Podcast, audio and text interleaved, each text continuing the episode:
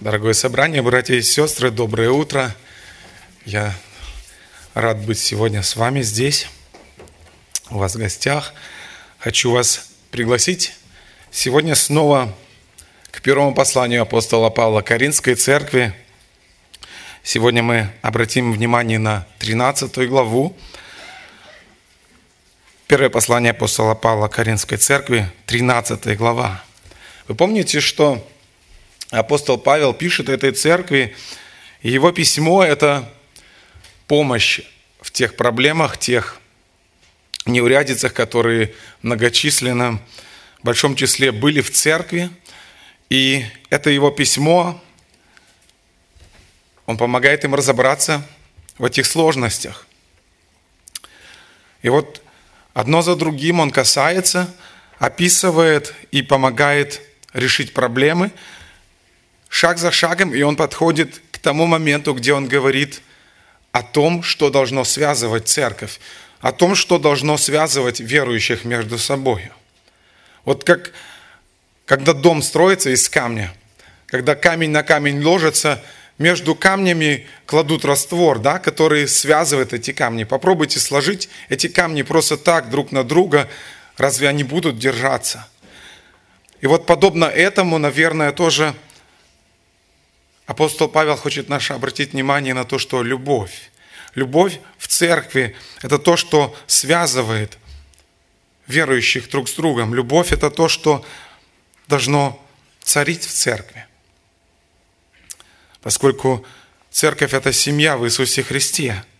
Апостол Павел хочет обратить их внимание, что именно на взаимоотношениях, основанных на любви, строится наши взаимоотношения друг с другом. Павел Бытл был в этом убежден, и он много об этом проповедовал. И вот точно так же он здесь пишет в этой 13 главе первого послания Коринфянам. Вы помните, мы уже касались этой главы, в первых трех стихах мы читали о том, что Павел говорит, он говорит, что если нет любви в церкви, то нет смысла в каких-то особенных дарах, нет смысла в каких-то особенных способностях и даже в какой-то сверх жертве нету смысла. Потому что все это без любви не назидает, и это не созидает церковь.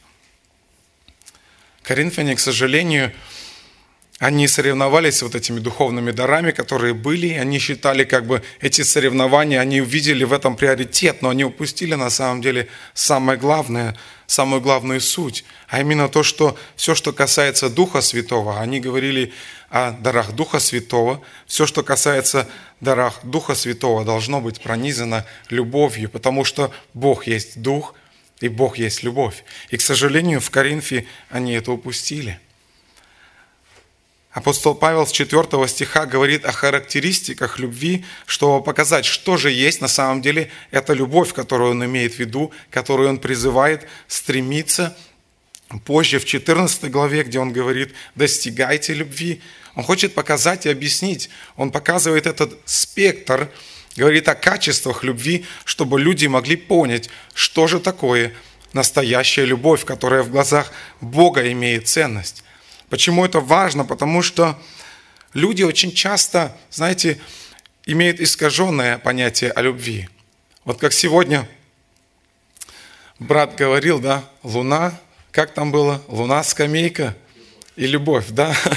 Вот такое иногда бывает представление. Очень часто любовь, понятие о любви испорчено грехом, испорчено нашим собственным самоцентризмом, нашим эгоизмом – желанием прежде всего угодить самому себе. Люди чаще всего, думая о любви, думают о чем-то приятном, о приятных теплых чувствах, о привязанностях, о романтике, о бабочках в животе, о белых голубях, о любви, которая приходит, а потом уходит, к сожалению.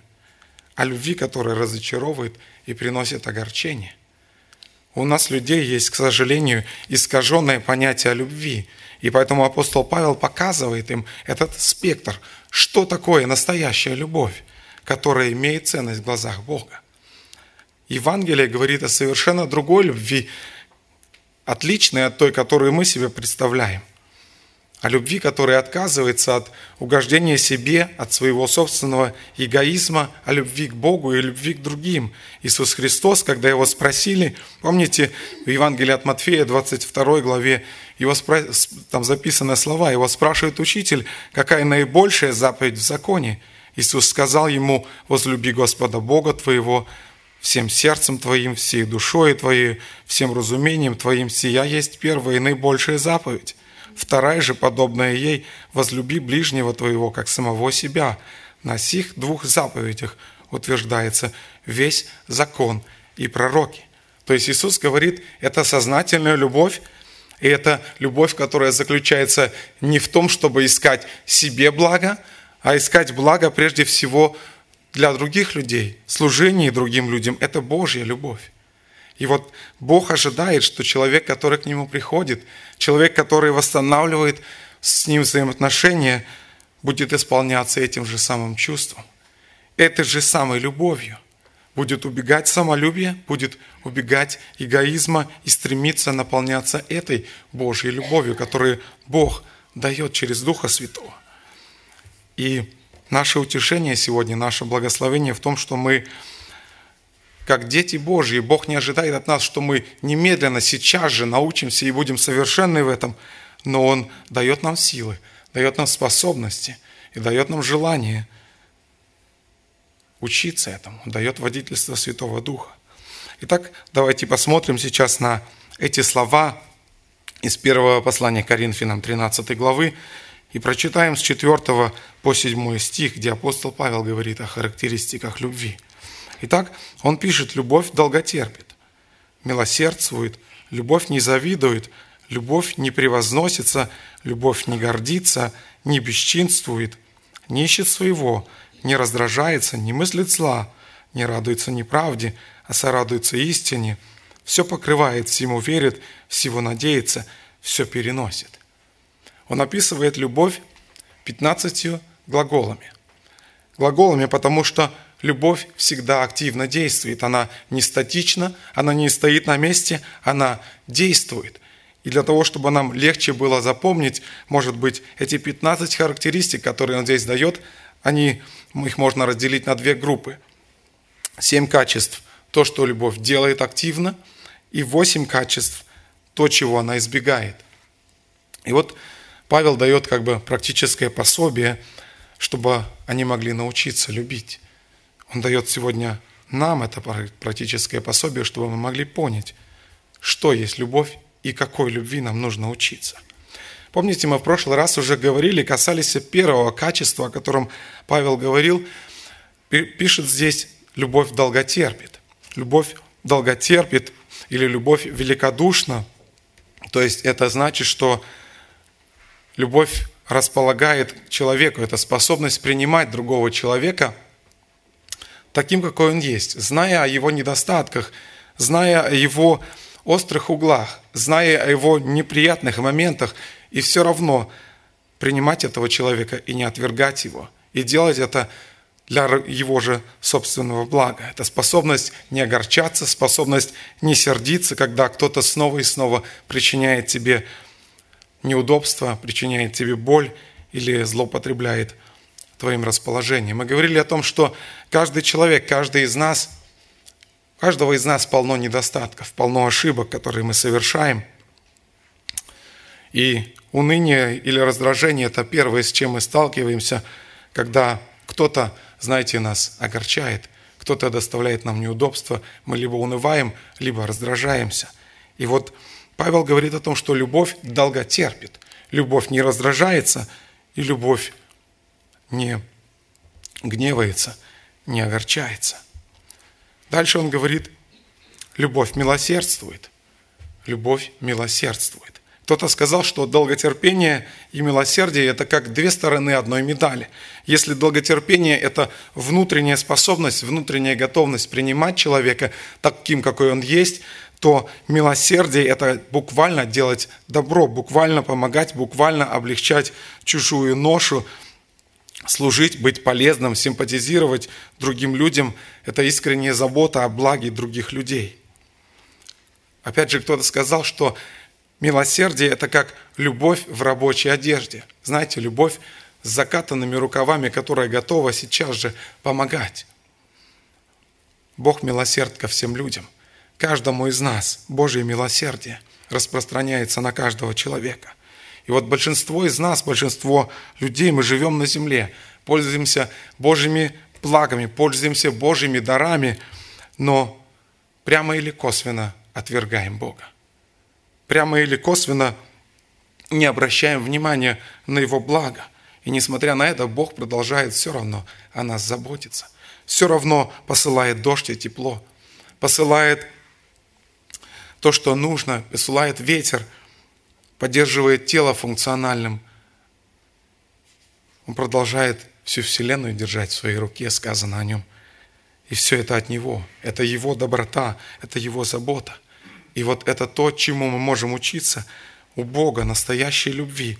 Это Его любовь, которая не останавливается только на том, что, знаете, Он нас долго терпит и принимает такими, какими мы есть. Но Его любовь идет дальше, она милосердствует. Если бы это было не так, то бы мы не читали слова, которые в Евангелии от Иоанна записаны 3.16. Помните этот стих? Если бы не было, если бы Божья любовь не была милосердной, мы бы не читали, ибо так возлюбил Бог мир. Божья любовь не останавливается на только внутреннем настрое, она идет дальше, она действует. И там написано дальше, что Он отдал Сына Своего Единородного.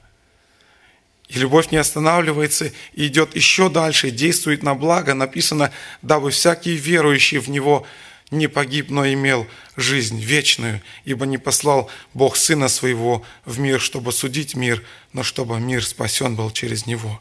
Верующий в Него не судится, а неверующий уже осужден, потому что не уверовал во имя Его. Это Божья милосердная любовь, которая не стоит на месте, которая действует. Бог милосердствует. Любовь милосердствует, и поэтому она обязательно проявляется во всех внешних делах и поступках. Она не статична, она действует. Об Иисусе Христе в Деяниях апостолов сказано, Он ходил, благотворя и исцеляя всех. Такой пример Божьей любви. Апостол Павел, послание Ефесянам 4.32, дает нам практический совет. Он говорит, но будьте друг к другу добры, сострадательны, прощайте друг друга, как и Бог во Христе простил вас.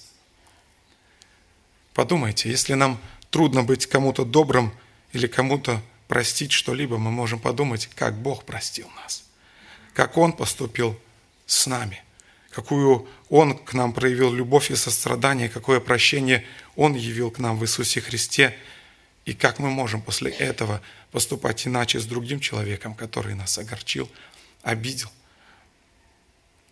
Доброта – это все то, что всегда привлекает к себе – всегда является хорошим показателем того, какой наш Небесный Отец, каков наш Бог, в которого мы верим. Джон МакАртур интересно дает комментарий, когда он пишет о христианской доброте. Он пишет, первое испытание христианской доброты, как и каждого аспекта любви, происходит дома.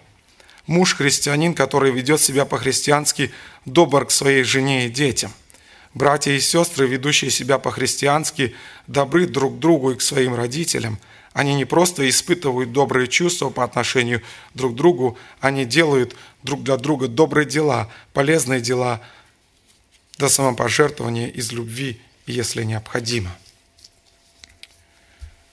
В 2010 году я читал когда-то в газете, в Украине, в Киевской области произошел такой случай. Два мальчишки, два брата, 12 лет, старший братишка и 6 лет младший. И вот они зимой, старший пошел младшего забирать из детского сада, и по дороге из детского садика младший побежал на горку, кота захотел прокатиться. И там каким-то образом на этой горке под снегом были люки канализационные, и один из люков провалился. Мальчишка туда провалился, в этот люк – там была ледяная вода. Младший провалился. Старший, недолго думая, прыгнул за ним.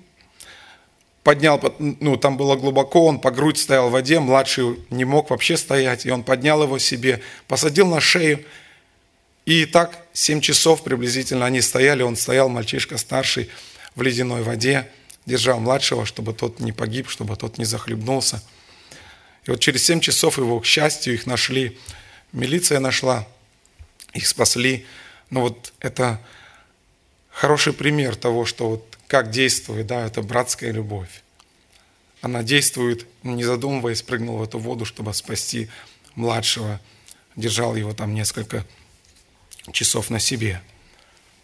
Иисус Христос говорил когда-то своим ученикам, и нам в том числе, любите врагов ваших. Он имел в виду, что мы не просто должны испытывать по отношению к ним добрые чувства, но быть практически добрыми на делах. Он говорит, любите врагов ваших и благотворите ненавидящим вас, благословляйте проклинающих вас и молитесь за обижающих вас. Это слова из Луки 6 главы. Дальше он пишет здесь же, в 6 главе, Иисус Христос говорит, «Но вы любите врагов ваших и благотворите, и взаймы давайте, не ожидая ничего, и будет вам награда великая, и будете сынами Всевышнего, ибо Он благ и к неблагодарным, неблагодарным и злым. Итак, будьте милосерды, как и Отец ваш милосерд. Будьте милосерды, потому что любовь милосердствует. Настоящая любовь, она проявляется на делах. Дальше Павел говорит, любовь не завидует. Любовь не завидует, вы заметили, это то, чего любовь избегает, активно убегает этого. Любовь и зависть – два качества, которые взаимно исключают друг друга. Если одна есть, то другой быть не может. Подумайте, Каринская церковь, ее разделила зависть. Они соревновались друг с другом, кто знает кого, кто от кого научен, кто кому принадлежит, кто более красноречивый, кто более, знаете, обладает логическим мышлением и так дальше. И вот это интересное чувство зависти, оно понуждает человека быть обиженным на то, что другому повезло больше, чем повезло мне. Я обижаюсь на то, что другому повезло больше, чем повезло мне. Оно желает того, что принадлежит другому. Имущество – способности, дарование, материальные блага. Но знаете еще интересный момент? Зависть, она иногда желает, чтобы у другого не было то, чего нет у меня. Поэтому зависть и любовь, они не могут сосуществовать. Либо есть любовь, либо есть зависть. Зависть родилась в сердце дьявола, когда он сказал – Исаия пишет в 14 главе, «Зайду на небо выше звезд Божьих, вознесу престол мой и сяду на горе в сонме богов на краю севера. Взойду на высоты облачные, буду подобен Всевышнему». Зависть разрушает. Зависть разрушает отношения, зависть разрушает самого человека. Вспомните пример Саула. Саула и его отношения с Давидом. Помните, когда победы Давида над Голиафом – когда Давид победил Голиафа, началась это, может быть, в этот момент зародилась уже зависть в сердце Саула. И чем больше, помните, чем больше, чем дальше, чем больше популярность Давида росла, тем больше зависть Саула росла. Помните, когда о нем пели, сравнивали их обоих и говорили, и пели, Саул победил тысячи, а Давид десятки тысяч. И в это время зависть Саула росла. И это то, что в конце концов привело к ненависти. Саул стал, стал ненавидеть Давида, при любой возможности пытался ему навредить, любыми способами сбросить его с пьедестала. Это чувство, которое привело ему к постоянному недовольству, к параноидальному мышлению, то, что привело его к личной трагедии, то, что в результате Саул потерял свое царство, он уничтожил сам себя. Вот эта зависть, которая стала причиной этого поражения. Зависть стала причиной того, что первосвященники и книжники предали Иисуса Христа, отправили его на смерть. Зависть была и продолжает, к сожалению, быть причиной многочисленных церковных конфликтов и разделений. Никто из нас не застрахован от чувства зависти, и нам поэтому очень внимательно нужно обращать, вернее, очень внимательными быть к своему сердцу, к своим мыслям. Что мы чувствуем сейчас по отношению к тому или другому человеку? Нет ли зависти, нет ли мыслей, подобных той, у него есть нечто лучшее, чем у меня. Он может нечто лучше делать, чем я. Поэтому апостол Павел говорит, настоящая любовь, она не завидует. Дальше он пишет о том, что любовь не превозносится, или буквально любовь не хвастается. Имеется в виду человек, который много говорит, много о себе, много ведет себя заносчиво, хвастается. И он говорит о том, что любовь, она так не поступает.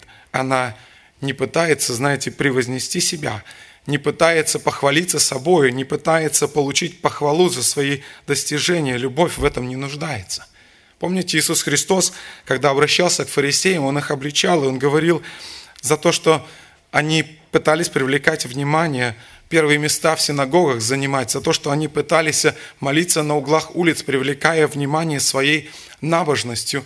Иисус Христос, спасибо, Саша, Иисус Христос обличал их за это. И это опять-таки еще одно качество превозношения – или хвастовство, качество, которое родилось в сердце дьявола, который восстал против Бога, который захотел себя превознести.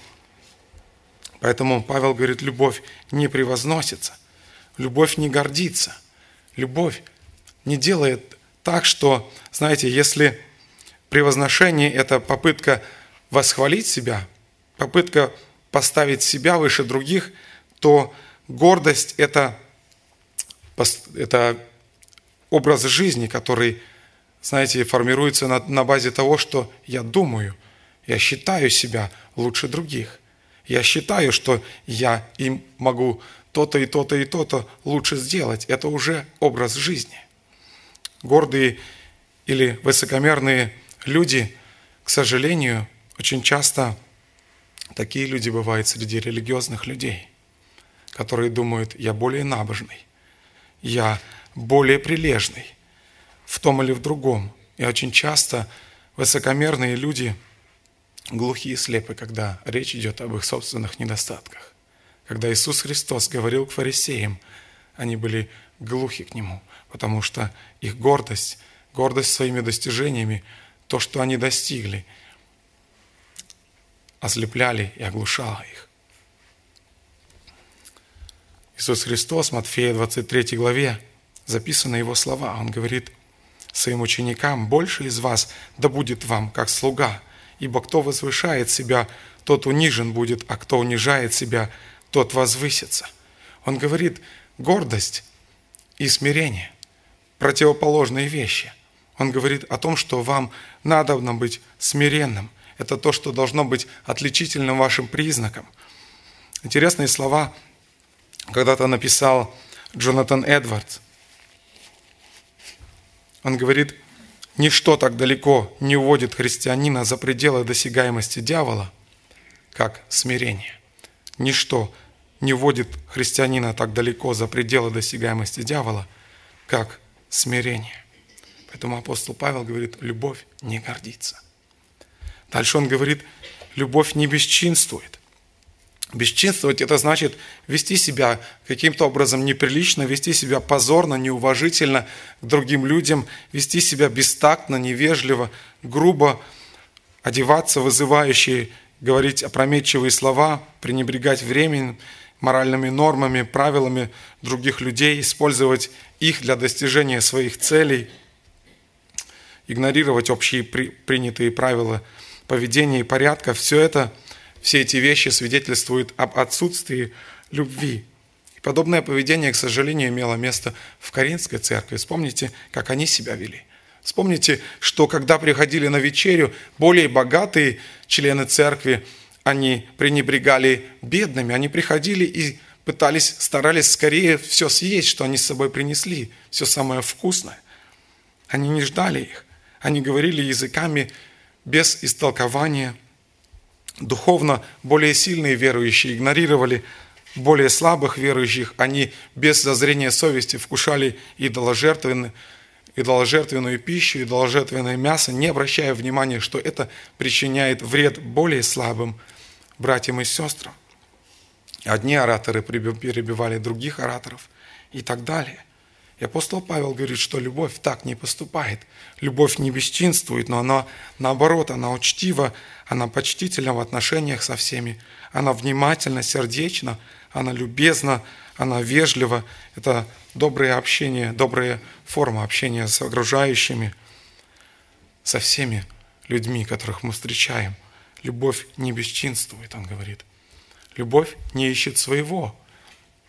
То есть любовь буквально не пытается получить для себя что-то.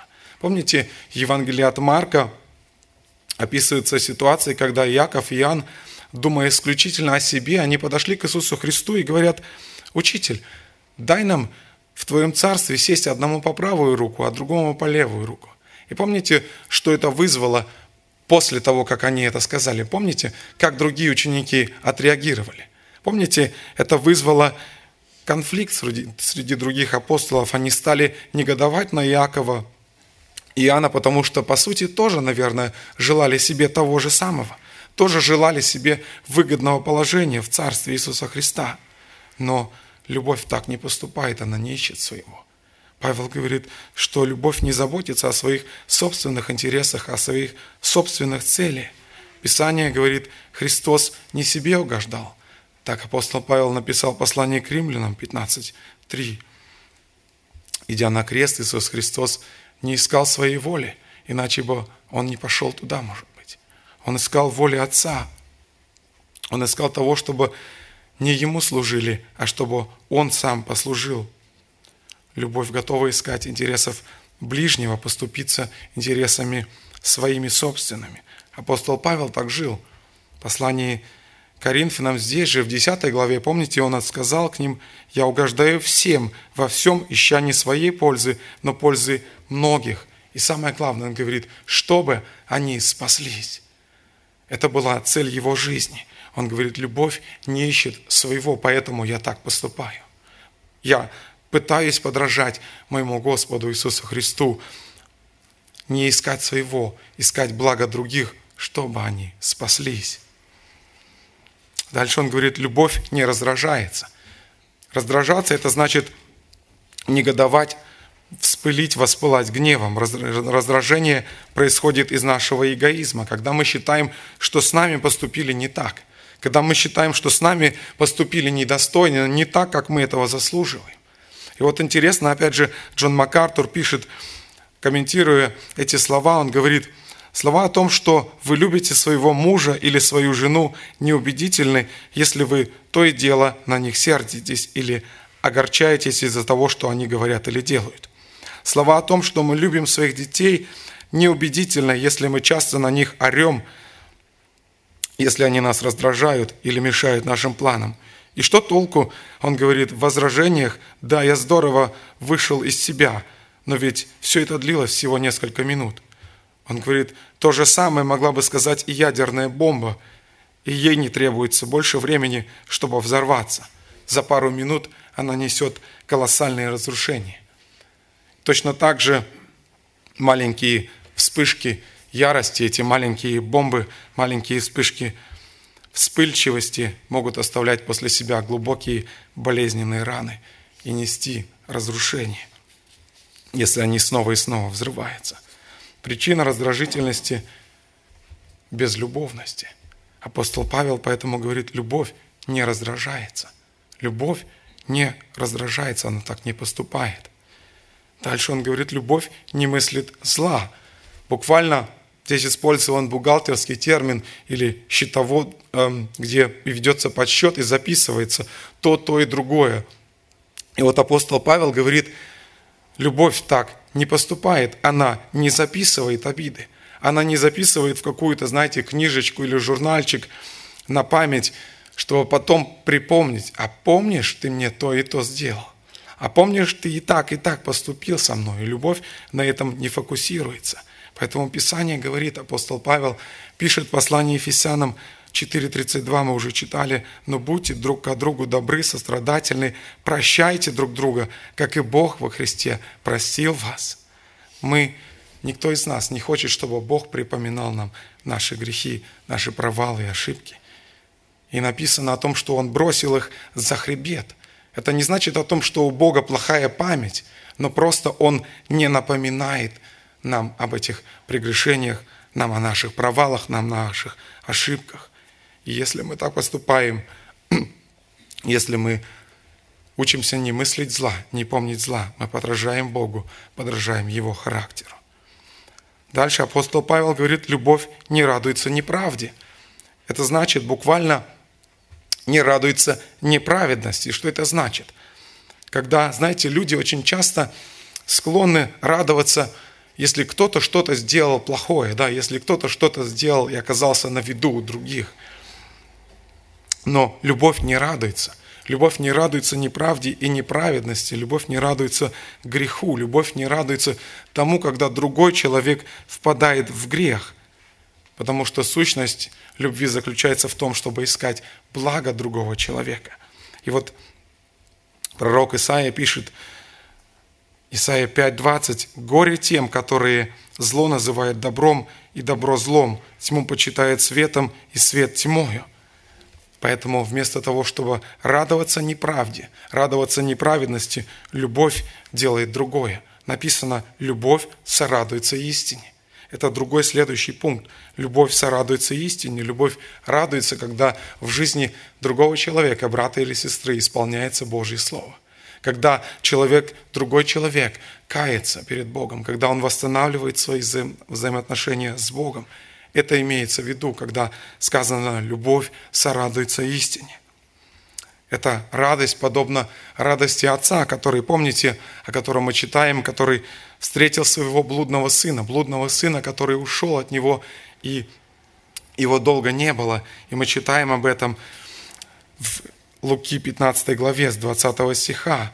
Написано, когда он был еще далеко, увидел его отец – и сжалился, и, побежав, пал ему на шею и целовал его. Сын же сказал ему, «Отче, я согрешил против неба и пред тобой, и уже недостоин называться сыном твоим». А отец сказал рабам своим, «Принесите лучшую одежду, оденьте его и дайте перстень на руку его и обувь на ноги. И приведите откормленного теленка и закалите, станем есть и веселиться». Вот это радость, радость и любовь сорадуется истине таким образом. Дальше говорит, любовь все покрывает, любовь все прикрывает буквально, или любовь поддерживает и тем самым защищает. Другими словами, Павел хочет сказать следующее, о том, что любовь все покрывает, предохраняет других от риска попасть, может быть, в опасную ситуацию. Или покрывает или прикрывает других от насмешек или вреда. Подлинная любовь не сплетничает и сплетен не слушает. Любовь не игнорирует проблему, но она терпеливо работает с тем, чтобы ее преодолеть. Она не выставляет на показ недостатки, грехи другого человека, но пытается помочь другому человеку, но при этом с минимальным, с тем, чтобы дости, доставить минимальную боль. Помочь кому-то, но чтобы как можно меньше людей узнали об недостатке или грехе, если можно таким образом исправить. Истинная любовь готова взять на себя даже последствия греха, готова даже понести наказание за грех, как сделал это Иисус Христос. Исаия пишет о нем, Исаия 53, 4 и 5 стихи, «Он взял на себя наши немощи и понес наши болезни». Он изъяслен был за грехи наши и мучим за беззаконие наше. Наказание мира нашего было на нем. Дальше апостол говорит, любовь всему верит. Любовь, настоящая любовь основывается на вере в Бога. Она верит Богу, она верит Его Слову, она верит в то, что Бог исполнит свои обетования. Она верит в то, что Бог будет производить свою работу – и верит в то, что верующим Бога все содействует ко благу. Она верит в то, что ничто не может отлучить нас от любви Божией в Иисусе Христе, Господе нашим. Она верит в то, что начавший нас доброе дело будет совершать его до дня Иисуса Христа. И она верит в то, что для Бога нет ничего невозможного. Вот через эту призму любовь смотрит на каждого человека. Она пытается увидеть каждого человека в лучшем свете. Если любовь видит проблему, то она не пытается сразу синтерпретировать его и показать пальцем, а вот все, попал, сделал, совершил, споткнулся. Любовь прежде всего, когда она всему верит, говорится, это значит, что любовь прежде всего пытается найти объяснение. Пытается найти объяснение какому-то проступку или провалу. А может быть, это ошибка. А может быть, какие-то факты не были учтены. А может быть, то есть любовь верит в то, что все-таки, может быть, это произошло случайно, по недосмотру. Как Иисус Христос обходился с 12 апостолами, помните, как Он относился к их ошибкам и слабостям. Он надеялся. Он надеялся, что все это исправится, потому что любовь всему верит. Дальше говорится о том, что любовь всего надеется. Это немножко связанные вещи, когда любовь всему верит и любовь всего надеется, потому что любовь всегда оптимистична. И этот оптимизм, оптимизм, он покоится на вере в Бога, на доверии Богу. Ситуация в Каринской церкви, подумайте, она была просто катастрофичной. Подумайте, вот так вот, церковь, которая постоянно ссорится между собой – Церковь, которая постоянно между собой конкурирует. Церковь, где братья и сестры тащат друг друга в суд за имущество. Судятся за имущество. И апостол Павел обращается к этой церкви, где грех, где они, по сути, воспевают грех, где они не скрывали грех. И апостол Павел надеется, все равно надеется, что по милости Божией все исправится, и эта его надежда выражается в том, что он продолжает им писать письма. Он продолжает, он не опускает руку и говорит, а сколько можно с вами возиться? Он продолжает им говорить, он продолжает их наставлять, он продолжает им решать проблемы. Любовь всего надеется, так она поступает. И очень хороший пример для нас в жизни, когда мы находимся в какой-то ситуации, где кажется, ну нет выхода. Нам нужно надеяться, потому что настоящая Божья любовь, которую Бог дает, которая наделяет нас через Духа Святого, она должна иметь такое качество, она должна надеяться. И последнее, любовь все переносит. Любовь все переносит, значит, буквально остается в живых. Эта фраза использовалась в военной терминологии, когда речь шла о задачах, трудновыполнимых задачах, достичь чего-то, сделать чего-то, удержать какие-то, а, удержать какие-то посты и сделать это любой ценой. Остаться в живых, сделать и остаться в живых. Это значит, апостол Павел хочет наш, обратить наше внимание, что любовь способна неустанно сносить неблагодарность. Любовь способна сносить дурное поведение. Любовь способна сносить любые проблемы и при этом никогда не сдаваться. Вот что значит любовь все переносит. Когда оказывается, что намерения не были чисты, любовь сносит это без упрека. Даже когда любовь предали, она все равно остается в живых. Поэтому он говорит, любовь все переносит. Вот эти качества настоящей любви – Апостол Павел показывает это Каринской церкви, чтобы они посмотрели, посмотрели на себя, посмотрели на то, что должно быть. И увидя, если, чтобы они были обличаемы Духом Святым, если они увидят недостатки, если они увидят недостатки любви в своей жизни, чтобы они могли покаяться, чтобы они могли просить Бога дать им этой силы любить по-настоящему – обретать эти качества любви, которые здесь описываются. И с этой целью эти слова написаны и точно так же и для нас сегодня. С этой целью Дух Святой позаботился о том, чтобы мы сегодня могли читать эти слова, чтобы мы прежде всего могли проверить свою жизнь, чтобы мы могли прежде всего каждый из нас лично проверить свою мотивацию, чем мы движимы в своем служении, чем мы движимы в своих отношениях в семье, в своих отношениях друг с другом, что нами движет, что нас скрепляет, какие-то общие интересы, какие-то общие достижения, или, может быть, все-таки это любовь, чтобы мы проверили себя, проверили свое сердце. И точно так же, если, будучи обличаемы Духом Святым, если Он обнаружит недостатки, что мы могли просить прощения, что мы могли каяться и просить Бога дать нам этой силы любить по-настоящему. Могли просить Бога научить нас любить по-настоящему. Потому что это не зависит ни от наших способностей. Сами по себе мы не можем этого достичь, но только силой Божьей, силой Отца Небесного. Давайте встанем сейчас для молитвы. Если кто-то желает, пожалуйста, молитесь сейчас, и я тоже помолюсь в конце.